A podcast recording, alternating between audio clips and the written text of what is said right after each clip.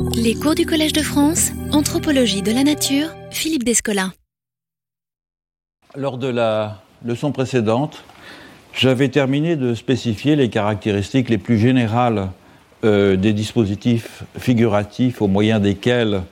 euh, les qualités du monde sont données à voir, en m'attardant euh, plus spécifiquement sur deux ontologies, le totémisme et l'analogisme. Dans la première, dans le totémisme, et je rappelle qu'il s'agit de rendre visible l'identité profonde des humains et des non-humains de la classe totémique, euh, et cela peut se faire au moyen de l'image de ceux qui ont engendré cette classe, en soulignant que leur structure euh, physique est identique à celle euh, des existants dont ils sont la source, ou bien au moyen de l'image des traces que les totems ont laissées et qui constituent les effets visibles de leur action à la fois instituante et classificatoire. Dans le cas de l'analogisme, il s'agit au moyen de divers procédés que j'ai passés en revue rapidement, euh, de rendre présents des réseaux de correspondance entre des éléments qui sont au départ posés comme euh, disparates.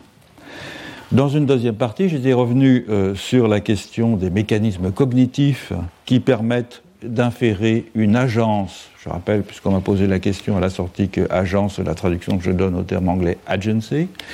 une agence dans une image en distinguant deux de ces procédures, l'approche internaliste et l'approche externaliste. L'approche internaliste, euh, euh, c'est qu'une image, en somme, peut être vue comme animée par une causalité intentionnelle parce qu'elle paraît porteuse du même type d'intention que les sujets intentionnels qui l'ont créée. La perspective externaliste repose sur l'attribution d'une conduite sociale définie euh, par analogie avec celle euh, d'un être humain. Et j'avais ensuite montré que l'approche internaliste est plus spécifique au régime animique, tandis que l'approche externaliste est plutôt caractéristique du régime analogiste. Avant d'entreprendre, euh, à partir de la semaine prochaine, l'analyse détaillée des caractéristiques de la figuration totémique, je voudrais consacrer la leçon d'aujourd'hui euh, à un problème que rencontre nécessairement toute entreprise visant à un travail comparatif sur les images, d'où que ces images proviennent. On a souvent remarqué que le développement euh, de l'art occidental moderne, depuis sa naissance euh, au XVe siècle, correspondait à une progressive laïcisation des objets figurés, et des intentions figuratives euh, marquées par un abandon de plus en plus euh, net à mesure que l'on avance dans le temps des thèmes et des symboles chrétiens, voire un abandon des leçons morales portées par les images. Il en résulte que ce que nous savons des images, nous, occidentaux de la modernité tardive, je précise, ce, que nous en savons est très largement euh, tributaire de ce mouvement progressif de sécularisation. Nous n'ignorons évidemment pas complètement les significations euh, les plus communes des images religieuses de notre passé euh, proche ou lointain,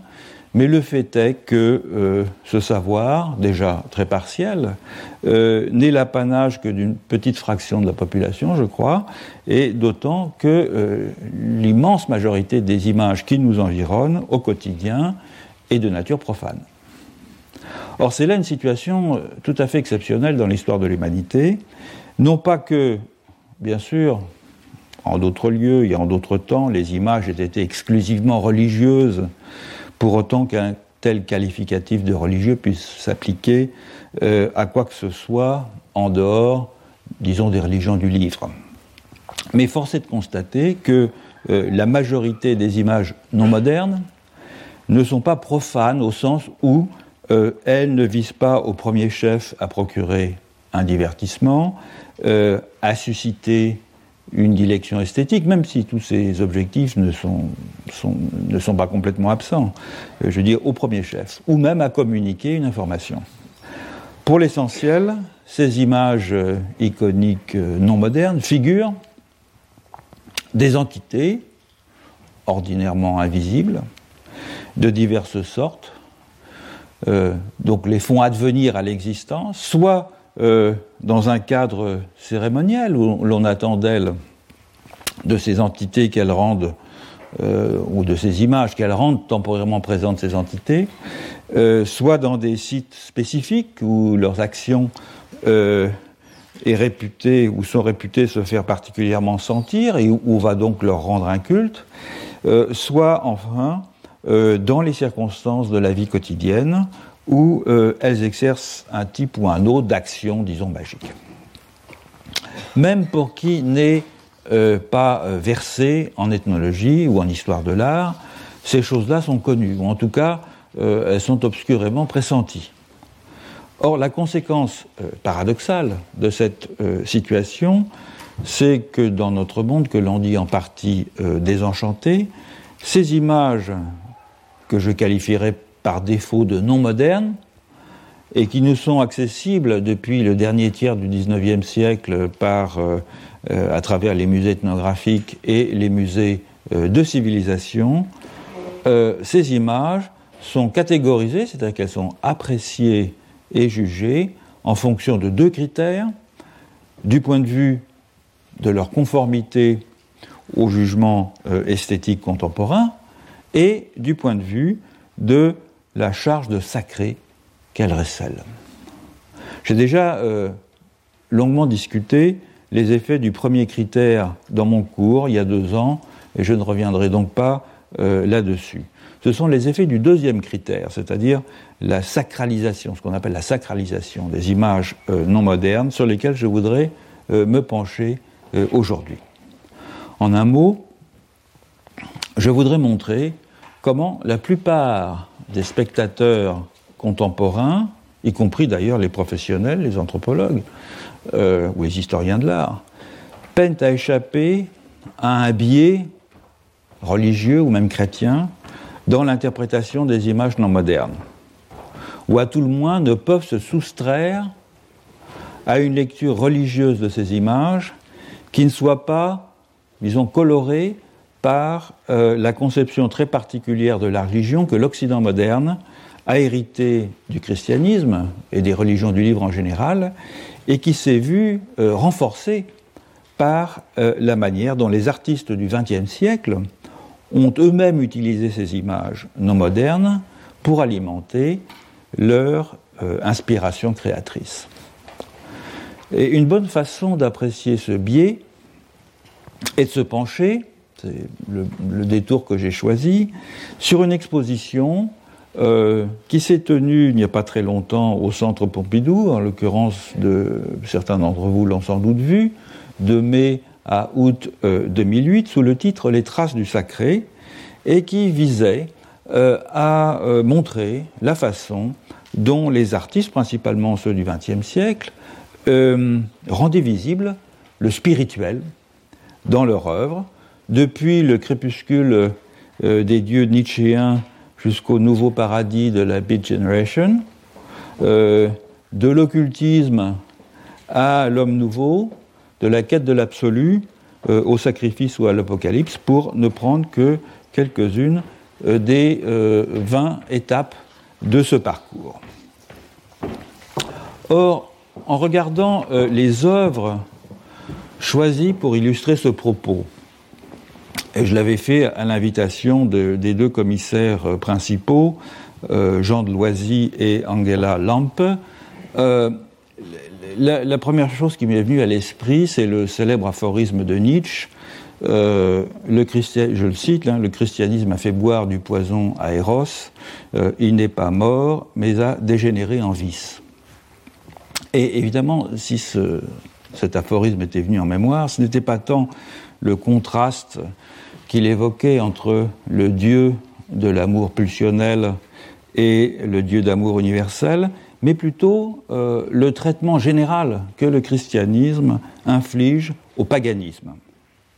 En le, en le recouvrant des habits du sacré, pour s'efforcer de le comprendre, ou le plus souvent pour mieux le discréditer, il l'a rendu impuissant.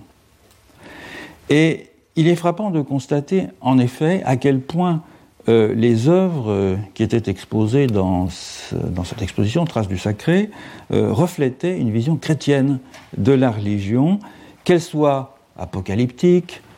blasphématoire ou désenchantée,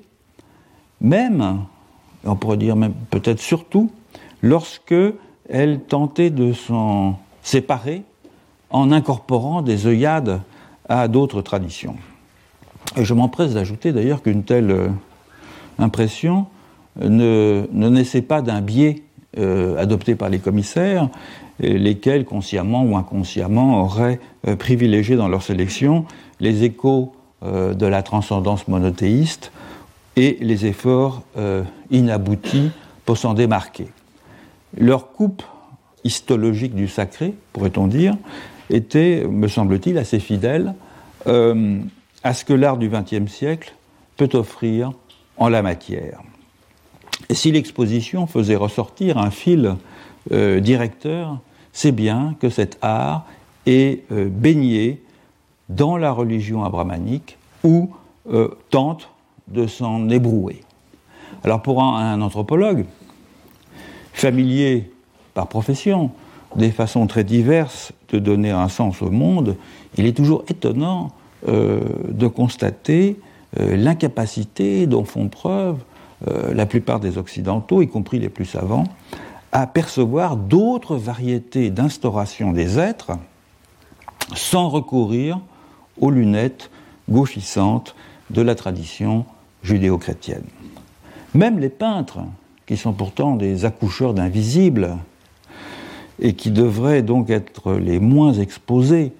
euh, à une telle euh, déformation n'échappent pas aux contraintes de leur culture d'origine, pour autant qu'ils soient nés de part et d'autre de l'Atlantique Nord, parfois un peu plus à l'est, parfois un peu plus au sud, comme l'étaient tous les artistes qui avaient été retenus pour cette exposition. Et donc la doublure du visible que ces artistes donnaient à voir me paraissait aussi nettement imprégnée du visage du Dieu incarné que ne l'est le suaire de Turin. Euh, cette prépondérance du christianisme, c'est d'abord dans ce qui prétend s'en éloigner euh, qu'elle sautait aux yeux. D'abord dans l'étoile réunie sous euh, la rubrique des grands initiés. L'exposition était répartie en une vingtaine de rubriques. L'une des premières s'intitule Les grands initiés et une rubrique euh, où l'étoile qui, qui, était réunie euh, distillait la saveur un peu surannée de ce mysticisme kitsch qui, euh, des groupes rosicruciens du XIXe siècle aux disciples de Gurdjieff, en passant par Alan Kardec, Madame Blavatsky, etc., a tenté de retrouver sous les décombres d'un christianisme devenu trop rationnel et séculier, euh, les conduites parfois euh, bizarres menant à une spiritualité euh, plus authentique. D'où ces costumes druidiques qui sont des gages d'une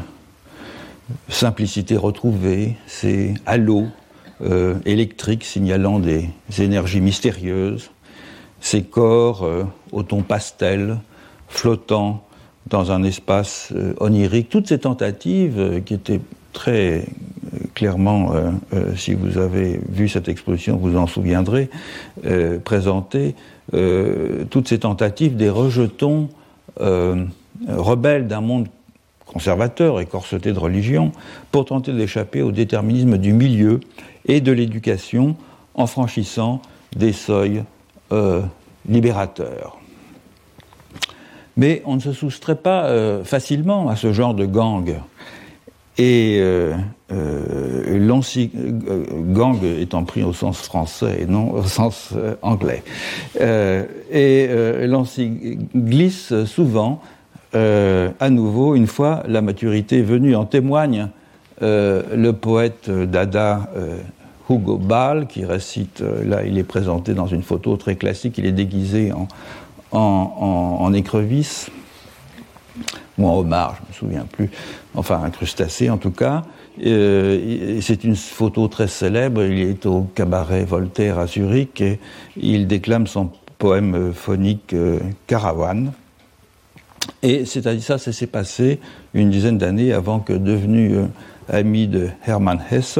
dont il partageait les inclinations mystiques, euh, Hugo Ball ne ressent à nouveau l'appel de la foi austère euh, euh, qui avait baigné son enfance pour passer les dernières années de sa vie dans l'exégèse du christianisme antique.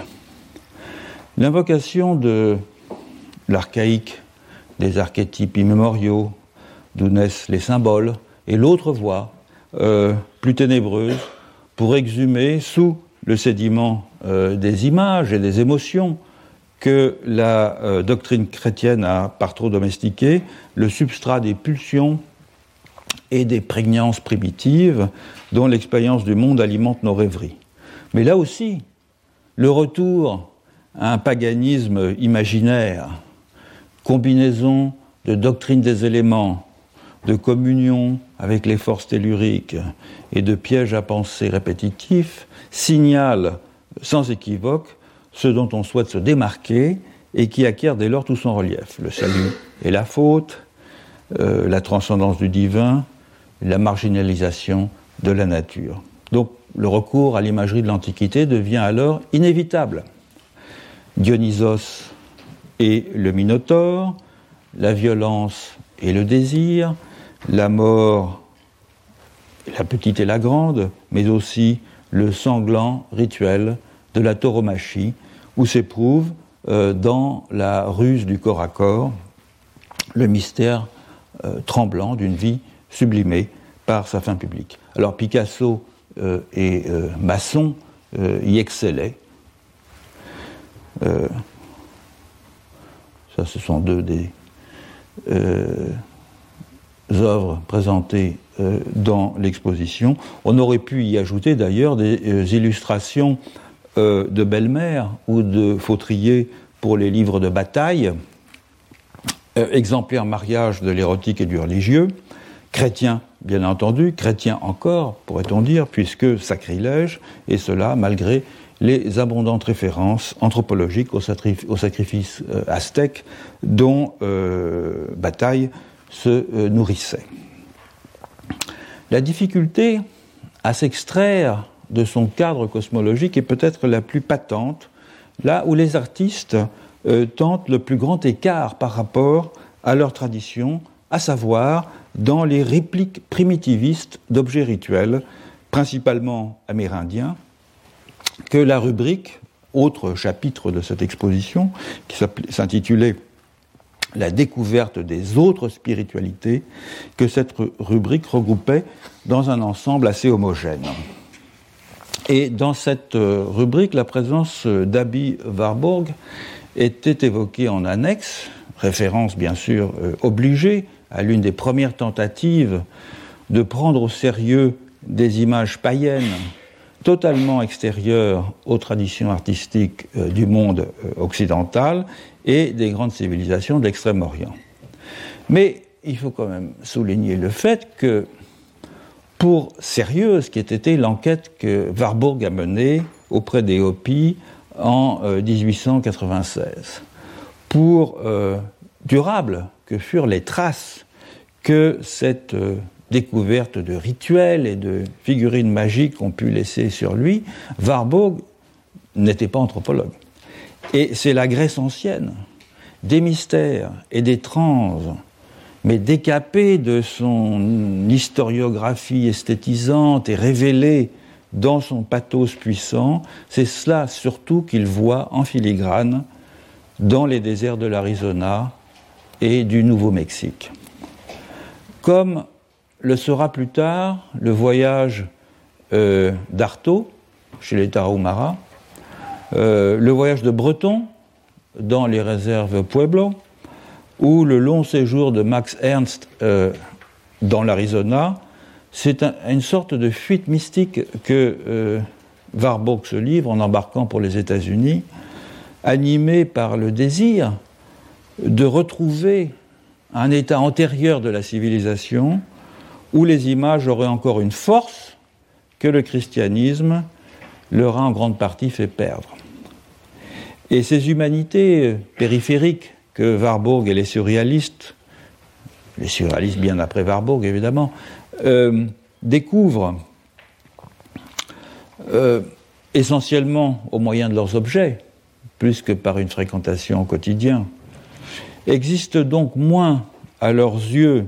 pour elles-mêmes tels que des ethnologues spécialistes, par exemple, des cultures du sud-ouest des États-Unis, avaient tenté de les déchiffrer à la fin du, XIXe siècle, des gens comme euh, Cushing, comme Fuchs, comme Bandelier, euh, que pour le contrepoint que ces sociétés euh, offraient à la société technicienne désenchantée, d'où provenaient ces esthètes voyageurs. En observant des cérémonies au déroulement euh, énigmatique, en collectant des kachinas ou des masques, on pouvait avoir l'impression que quelque chose de la grâce primitive et mystérieuse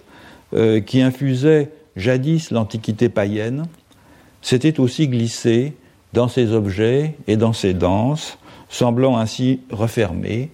pour un bref instant la très longue euh, parenthèse de l'art classique. On a ici quelques images de Max Ernst lorsqu'il vivait dans l'Arizona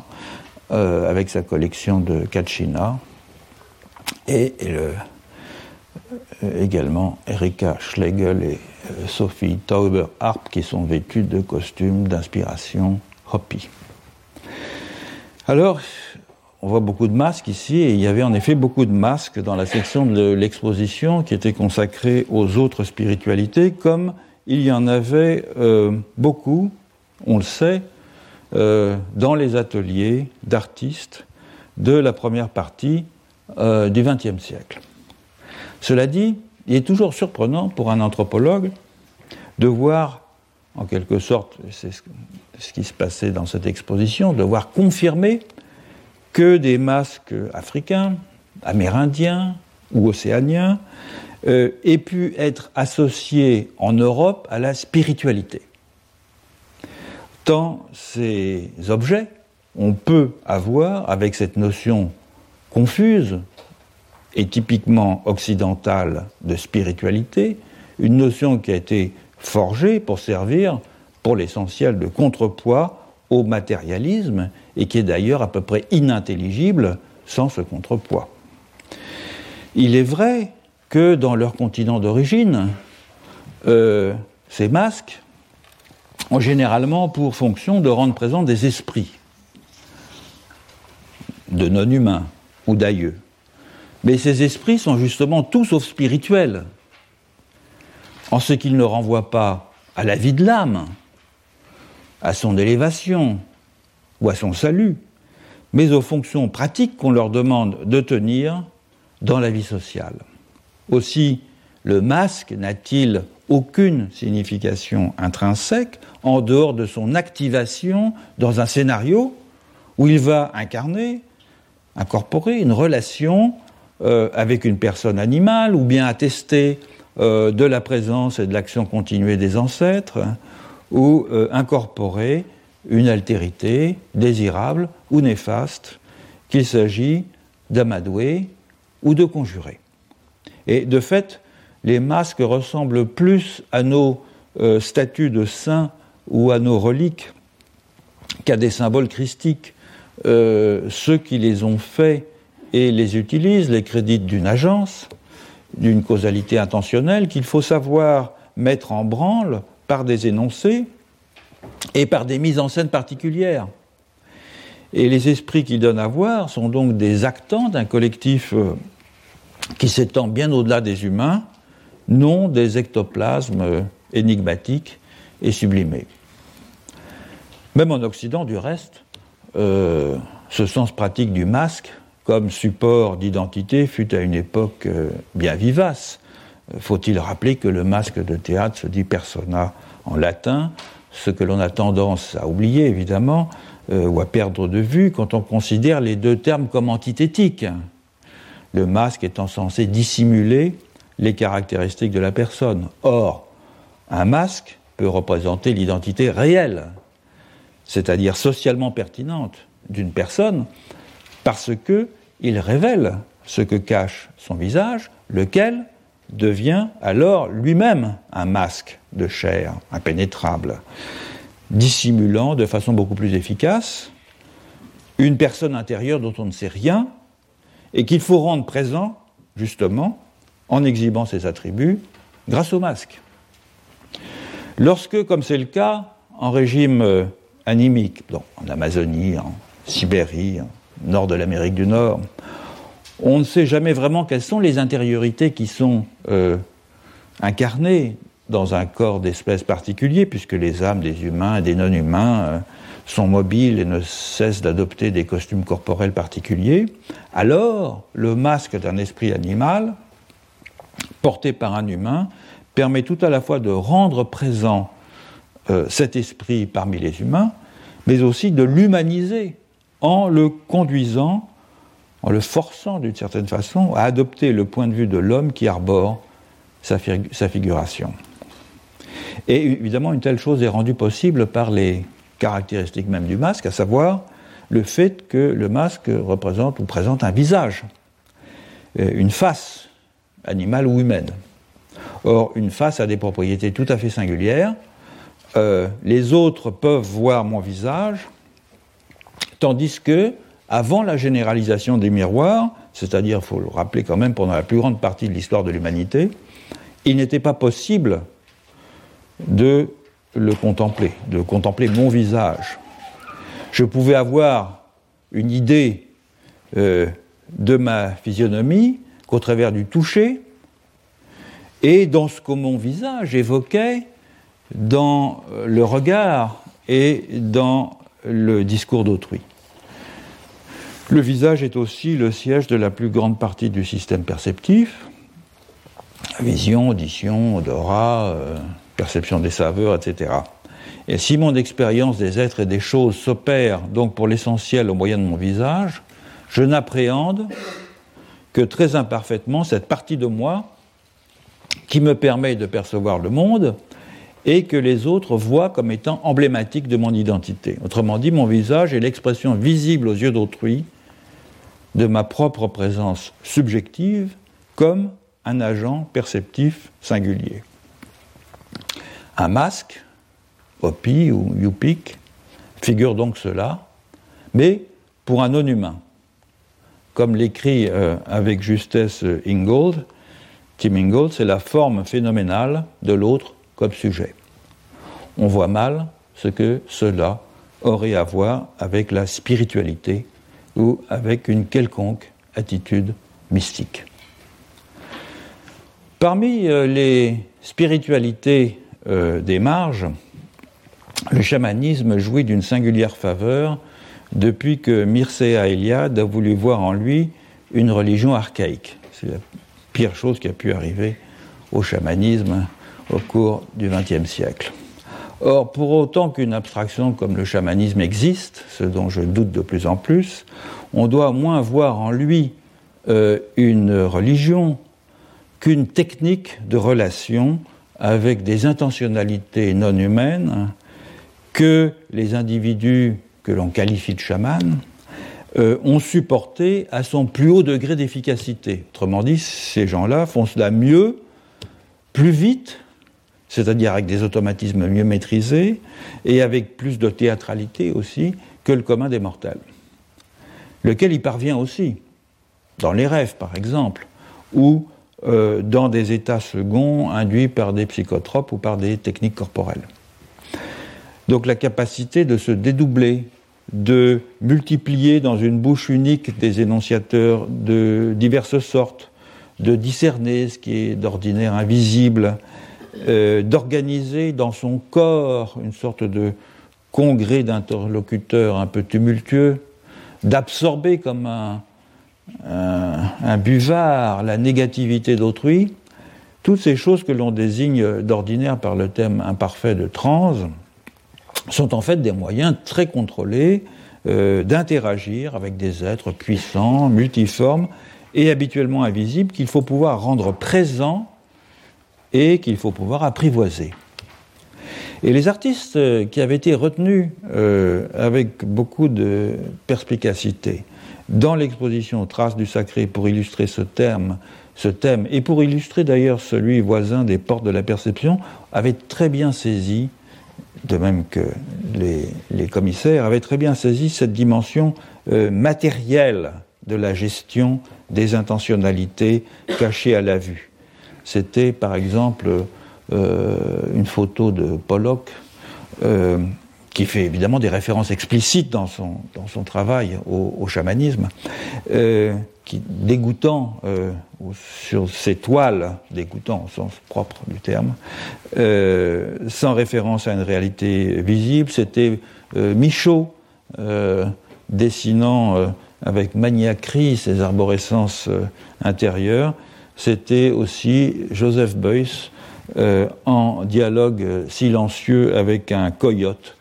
enveloppé euh, dans son deuxième corps de feutre, comme dans un costume de visite aux esprits, tout à fait réaliste dans sa simplicité. Quelques images d'un célèbre, célèbre film, une performance de Joseph Beuys, où il a été transporté aux États-Unis dans une pièce où il a vécu avec des coyotes. Mais quel rapport toutes ces œuvres entretiennent-elles avec le sacré Puisque finalement, c'était le titre de l'exposition. Alors, il est vrai que sous cette rubrique unitaire règne en réalité un grand flou que n'ont pas vraiment réussi à dissiper les spécialistes des religions, qu'ils soient historiens, sociologues, euh, anthropologues, euh, lorsqu'ils se sont emparés du terme de sacré pour tenter, à travers lui, de caractériser leur objet. Du reste, il faut bien convenir qu'aucune des définitions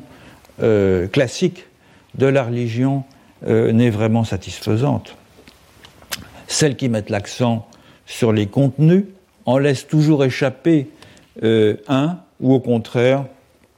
en ajoutent en excès. Par exemple, Mauss,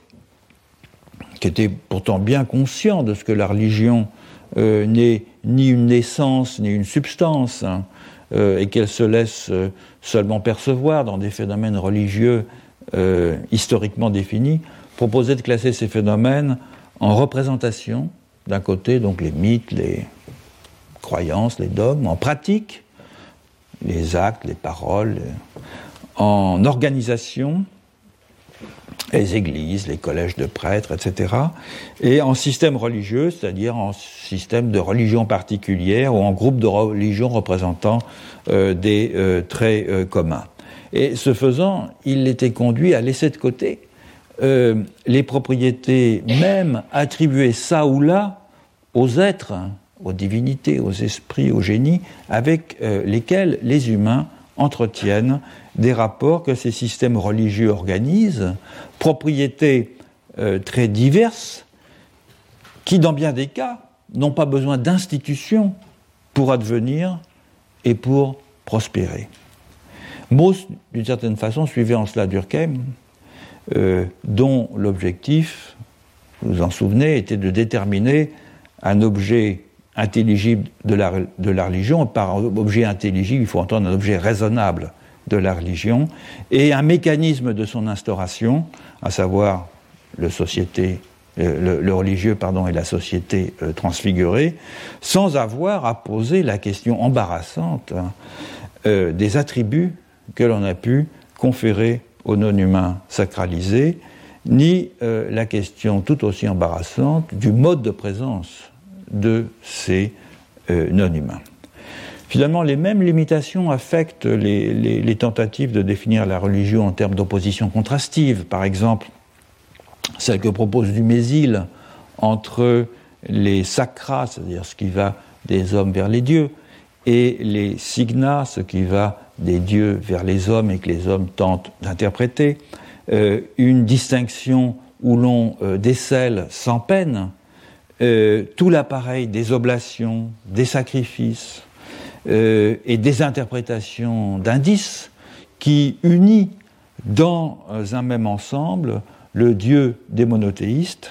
et les dieux de la Grèce, de Rome, euh, de la Mésopotamie ou de l'Égypte ancienne. Car ces mécanismes de connexion enchevêtrés sont tout à fait étrangers à ceux, beaucoup plus nombreux finalement qu'on ne le pense, euh, qu'ils l'étaient en tout cas à une époque, euh, qui ne donnent rien à leur divinité, ou qui entretiennent avec ces divinités un dialogue sans aucune médiation. Il en va de même dans son imprécision ou dans son, sa difficulté à cerner la complexité du phénomène, de la distinction classique entre des dieux qui sont des euh, simples garants de l'ordre du monde, des serviteurs, euh, et des mécaniciens d'un cosmos incréé dont les humains doivent entretenir le zèle, et un dieu démiurgique à qui l'on doit le monde lui-même, gardien euh, impitoyable d'un ordre qu'il a instauré et dont le maintien dépend du respect des conditions de l'alliance qu'il impose aux humains. Alors on range aisément dans l'un, l'une ou l'autre de ces catégories, euh, d'une part les religions du cosmos, du Tao, du Dharma, comme aussi tous ces polythéismes euh, fonctionnels, où des cohortes de divinités spécialisées ont à charge de faire fonctionner tel ou tel secteur du monde, et d'autre part, les monothéismes du pourtour du bassin méditerranéen. Demeurent pourtant à l'écart tous ceux qui n'estiment pas nécessaire que le monde soit ordonné. Et il suffit, dans ce cas-là, que les relations avec ceux visibles ou invisibles qui habitent ce monde soient possibles et peut-être aussi fructueuses. Ou demeurent à l'écart aussi tous ceux qui jugent que l'ordre jadis instauré est suffisamment euh, pérenne, suffisamment stable pour que euh, il n'ait pas besoin euh, ou qu'il ne soit pas utile de lutter en permanence contre son effritement. En Australie, par exemple, où les grandes classifications cosmiques du totémisme n'ont guère besoin d'être consolidées. Bref, il est bien difficile de caractériser de façon euh, non intuitive une essence universelle euh, du religieux ou du sacré, et l'on ne s'étonnera donc guère que les artistes du XXe siècle, témoins et acteurs du désenchantement du monde, aient, à quelques rares exceptions près, euh, donné corps à des élans lumineux en s'appuyant finalement sur ce qui leur était le plus familier, la transcendance et la chute, l'absolu divin et la finitude de l'homme, la désertion des dieux et le blasphème, la solitude des temps nouveaux, la nostalgie de la cité divine. Il existe pourtant une fonction universelle qui ramène le christianisme dans le lot commun des immanences et des paganismes ordinaires, une fonction qu'il partage avec l'art, mais que bien des artistes du XXe siècle semblent avoir délaissé tant il était devenu nécessaire, euh, après les ready-made du chant, de mettre en doute l'évidence de l'iconicité. Et cette fonction, et nous revenons par là au propos principal du cours, c'est la figuration, à savoir l'instauration publique d'une qualité ontologique invisible par un énoncé, par une prophétie, par une image. La religion incorpore, elle rend présente dans des manifestations visibles et tangibles des altérations de l'être, des déclinaisons, disons, du non-soi, des puissances contenant tous leurs actes. Et les populations si diverses que la religion fait advenir euh, dans toutes les régions de la Terre et au cœur des cieux qui les bordent, ont ceci de particulier que par contraste avec les organismes, avec euh, les montagnes, les éléments du relief, ou par contraste avec les concepts, elles sont toutes en attente d'incarnation. On reconnaît là, évidemment, une topique originale du christianisme. Mais c'est un trait qu'il partage avec les différents paganismes. Seules diffèrent les propriétés des entités instaurées et donc la manière dont on peut les donner à voir. Peut-être n'est-il pas euh, inutile d'aller regarder euh, d'un peu plus près. Une excursion rapide autour de la planète laisse entrevoir l'existence d'au moins euh, trois grandes classes d'invisibles instaurables, qui sont parfois mêlés, qui sont le plus souvent distribués dans des collectifs séparés, et qu'on pourrait appeler les esprits, les divinités et ce que pour ma part j'aime bien appeler les antécédents. Les esprits, bien, ils sont typiques des ontologies animiques. En Amazonie, dans l'air subarctique, en Sibérie, dans certaines parties de l'Asie du Sud-Est, où presque tous les existants, animés ou inanimés, on a déjà eu souvent l'occasion de le voir, sont réputés posséder une intériorité propre calquée sur l'intentionnalité humaine. Tout en se distinguant par leurs caractéristiques physiques et par les actions que ces caractéristiques physiques leur permettent euh, ou leur interdisent d'accomplir. Donc chaque corps, et par corps on peut entendre un ours, un bouleau, un traîneau, parfois une ombre portée, euh, a donc un esprit, mais ce peut être l'esprit d'un autre corps,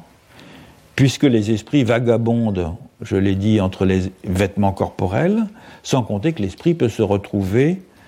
temporairement sans corps ou définitivement dans le cas des morts. Alors il se manifeste par des sons, par des traces, par des attouchements,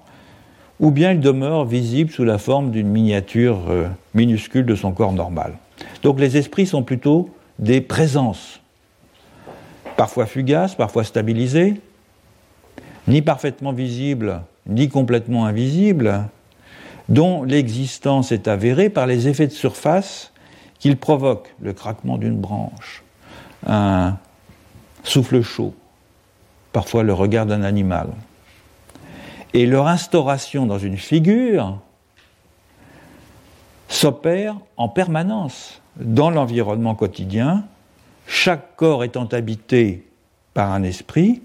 mais cette instauration peut être aussi provoquée par la représentation iconique de l'avatar dans lequel s'incarne leur subjectivité originelle. Un masque animal, dont quelques traits euh, humains peuvent indiquer l'intentionnalité, comme on l'a vu dans le cas des masques Yupik, une figurine euh, miniature, on a vu aussi que les Inuits y étaient passés maîtres, ou tout simplement une peinture corporelle. Les divinités maintenant. Les divinités sont des puissances spécialisées. Elles sont assignées à des unités sociales, à des subdivisions de l'espace et du temps, à des genres de pratiques et de techniques dont euh, euh, chaque sorte est plus particulièrement euh, investie d'une fonction d'intermédiation avec telle ou telle portion ou telle ou telle population du cosmos. Par contraste avec les esprits qui peuplent les archipels euh, animiques, les divinités sont l'objet d'un vrai culte, euh, et cela dans des lieux précis. Elles y reçoivent des offrandes, euh, des sacrifices et des prières leur sont adressées à des moments convenus. On attend d'elles qu'elles exaucent en retour les vœux de leurs fidèles dans le domaine d'expertise qui leur est reconnu. Donc leur immanence est en partie contrebalancée par leur inscription dans un site bien euh, précis et parfois dans un objet, une pierre, une montagne, une source, une statue. Par leur affiliation à un segment euh, du collectif d'où sont éventuellement issus des spécialistes euh, liturgiques chargés de les célébrer, et aussi par le champ d'intervention spécialisé euh, qui leur est généralement assigné. Et évidemment, le coup de génie du monothéisme, c'est d'avoir fusionné tous ces particularismes dans un Dieu polyvalent, euh, détaché de tout lieu et de toute euh, appartenance segmentaire, un principe de totalisation donc qui rend plus efficace et économe l'intégration des disparités. Et l'incarnation des divinités, leur figuration, revêt d'autant plus d'importance que, bien souvent, l'on attend d'elles des signes de destinée et qu'il faut donc euh, qu'elles puissent les manifester au moyen d'actions physiques. Sans compter que l'adoration et la prière sont plus faciles lorsqu'elles s'adressent à des objets que l'on peut euh, identifier et à qui l'on peut s'identifier. Ainsi qu'on l'a vu lors de la dernière leçon, euh, euh, à la différence de ce qui se passe avec les esprits, dont les images parfois très simples, des masques, des figurines, sont réputées avoir une agence parce que dans certaines circonstances, elles paraissent porteuses du même type d'intention que les sujets qui sont réputés les avoir faites, ou inspirées ou utilisées. Euh, l'autonomie dont on va créditer euh, les images des divinités procède de ce que l'on stipule pour elles un rôle social conçu par analogie avec celui que peut remplir un humain, de sorte que ces images sont des idoles au sens premier, semblent jouir d'une autonomie d'action. Elles peuvent ainsi servir aisément, pourrais-je dire, de support à un attachement, dévotion, respect, euh, crainte, amour, sans objet dans le cas des esprits. Il n'y a pas de sens à parler de dévotion pour un esprit ou d'attachement à un esprit en registre animique. Et elles peuvent fonctionner aussi, ces images des divinités, comme médiation, comme truchement, comme porte-parole, comme destinataire de sacrifice. Finalement, les antécédents, troisième catégorie d'entités instaurables, euh, sont littéralement, comme le terme l'indique bien, ce à quoi il faut remonter dans le passé pour comprendre et accepter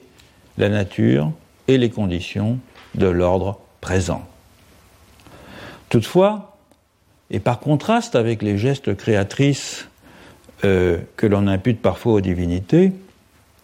les antécédents ne sont que des sources de propriétés circonscrites à des groupes locaux. Ce sont des déterminants morcelés, pourrait-on dire. Et on en trouve finalement deux sortes principales. Euh, d'une part, les ancêtres, d'autre part, les totems. Même s'il s'agit dans les deux cas euh, d'êtres dont des segments sociaux vont tirer leur identité ontologique, ils n'ont rien à voir les uns avec les autres. Les ancêtres, au fond, c'est quoi? Ben, Ce sont des humains qui sont euh, situés en génération ascendante, ni vraiment morts, ni vraiment vifs, même s'ils sont officiellement morts, euh, souvent matérialisés dans des hôtels domestiques ou des hôtels lignagés, euh, dont les descendants, proches ou lointains, sont dépendants en toutes choses. Disposition personnelle, droit économique, statut légal, prérogatives rituelles. Quant au totem, en Australie à tout le moins, ce sont des prototypes de qualité abstraite, tant physique que morale, à la forme souvent indéfinissable, d'où sont issues des semences d'individuation à l'origine de l'incorporation des humains et des non-humains dans la classe totémique. Et bien qu'elle soit possible, l'incarnation des antécédents dans des images n'est pas indispensable, puisque même invisible ou même réduit à l'état de traces, par exemple les ossements des ancêtres,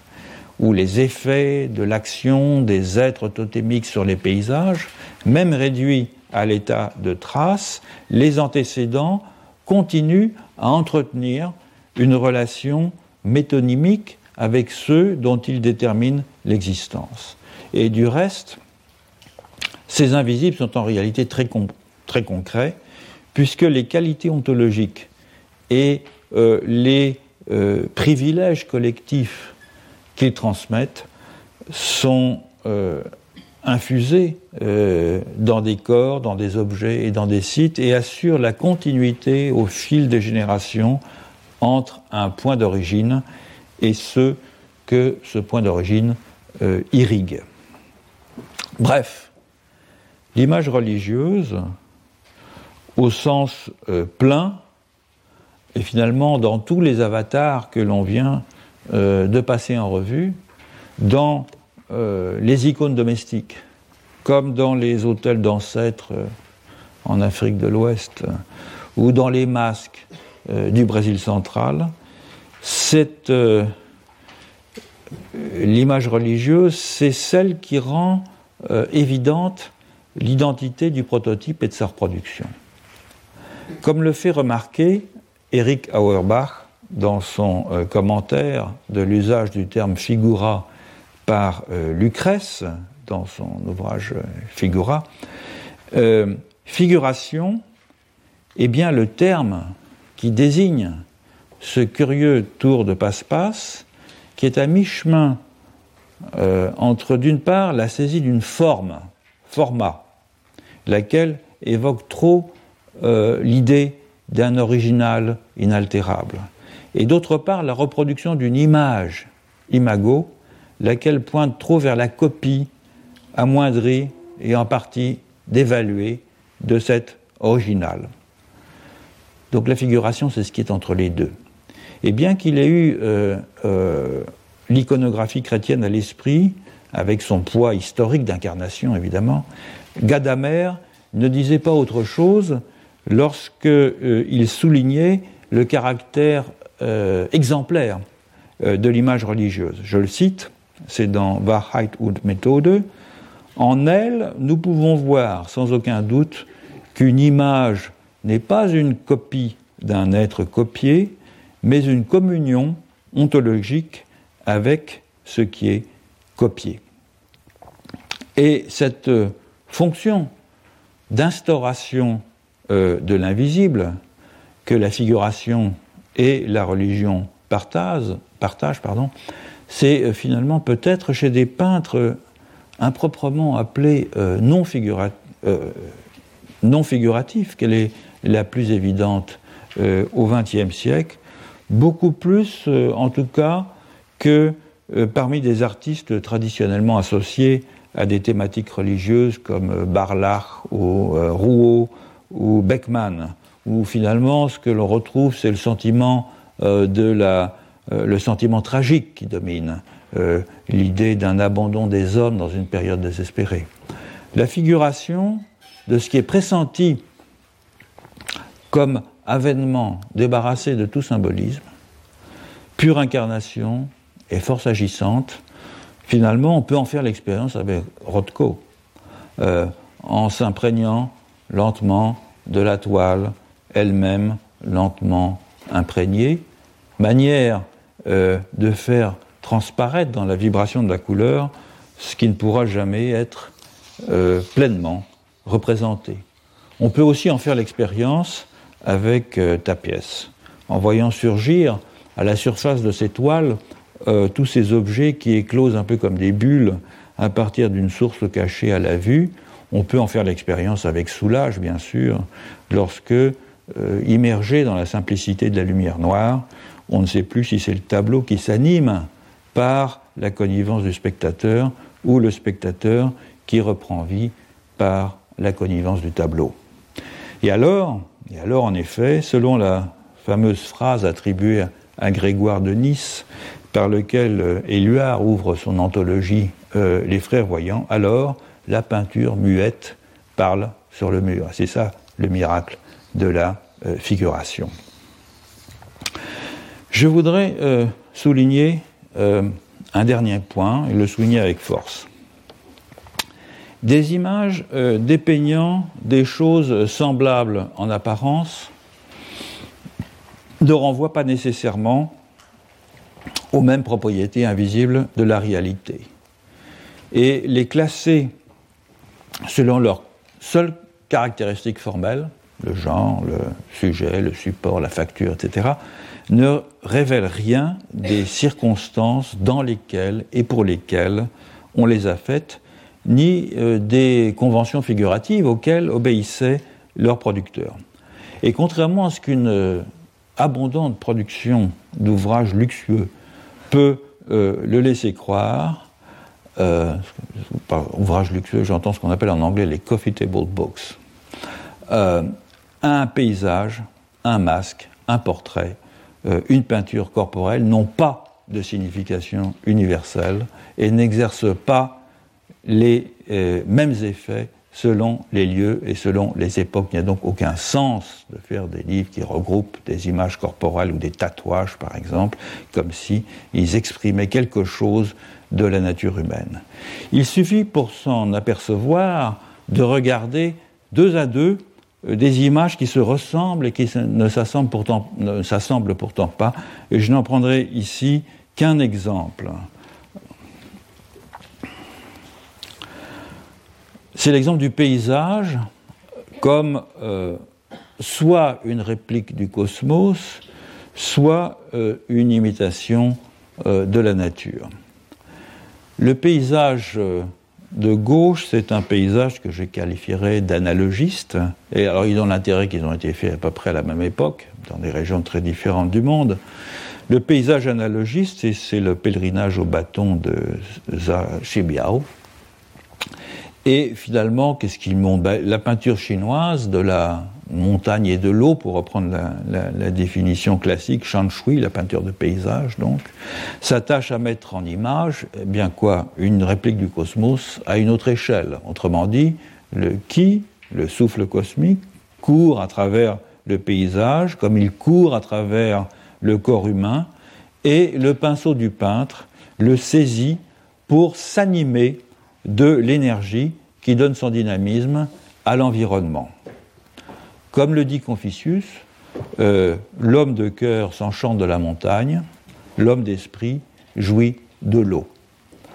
Aux deux expressions de la réalité physique correspondent deux dispositions humaines. Dépeindre la montagne et l'eau, c'est figurer l'affinité entre le milieu de vie des humains et leur milieu intérieur, c'est faire entrer finalement en résonance le macrocosme et le microcosme. Si l'on regarde l'image, euh, le tableau euh, sur la droite, le tableau de l'atelier de Paul Bril, il désigne, il, représente aussi de l'eau, de la végétation, les montagnes y sont moins présentes si ce n'est dans l'arrière-fond, mais évidemment avec des finalités tout à fait différentes. La peinture de paysage euh, européenne, elle naît à la Renaissance d'un mouvement de laïcisation des objets de l'environnement physique, désormais dépeints pour eux-mêmes et non plus pour leur fonction symbolique dans des images à finalité religieuse euh, ou euh, d'édification. En utilisant la perspective linéaire, le peintre représente des choses ordonnées euh, dans un espace rationnel et telles qu'elles se présentent sous son regard et celui du spectateur à partir d'une position pleinement extérieure au monde figuré. Donc la nature est mise à distance et acquiert une existence euh, intrinsèque. Elle devient une substance décrite avec minutie et exactitude en elle-même et pour elle-même. Donc dans, dans, dans, ces deux figurations, dans ces deux images, même si les objets euh, dépeints euh, paraissent comparables, les intentions figuratives ne le sont pas pas plus que la manière dont ces deux images ont été reçues à l'époque. Autrement dit, et je crois que c'est une importante leçon à tirer pour notre propos,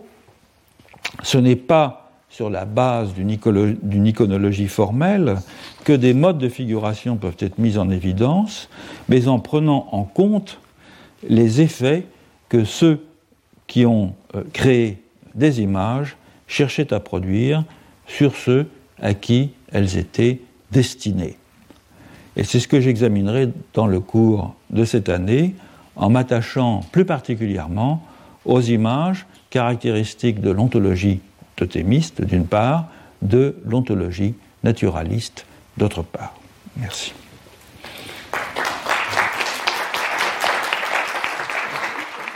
Retrouvez tous les contenus du Collège de France sur www.colège-2-france.fr.